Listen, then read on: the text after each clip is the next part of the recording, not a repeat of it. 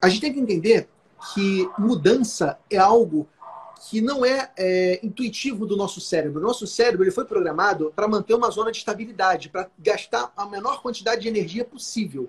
O nosso cérebro tem essa programação. Ele quer evitar o esforço para se preservar, para ele ter mais segurança. Então, quando você propõe uma mudança, você sempre vai ter uma resposta imediata de resistência. Talvez aquelas pessoas mais conscientes, que estão mais contigo no projeto, elas até façam isso de imediato. Mas a grande maioria dos seus funcionários, eles vão resistir. É normal que isso aconteça. Então a gente não pode ficar chateado com isso. A gente tem que entender que isso é uma característica do ser humano e temos que saber jogar com ela. E é por isso que eu reforço a importância, Henrique, do, do contador atuar como esse gestor de projeto. O que eu vejo muitos contadores errando é o seguinte: tem um sistema novo para implantar? Chega para o funcionário, ó, funcionário, testa esse sistema aí e depois me diz o que, que você achou.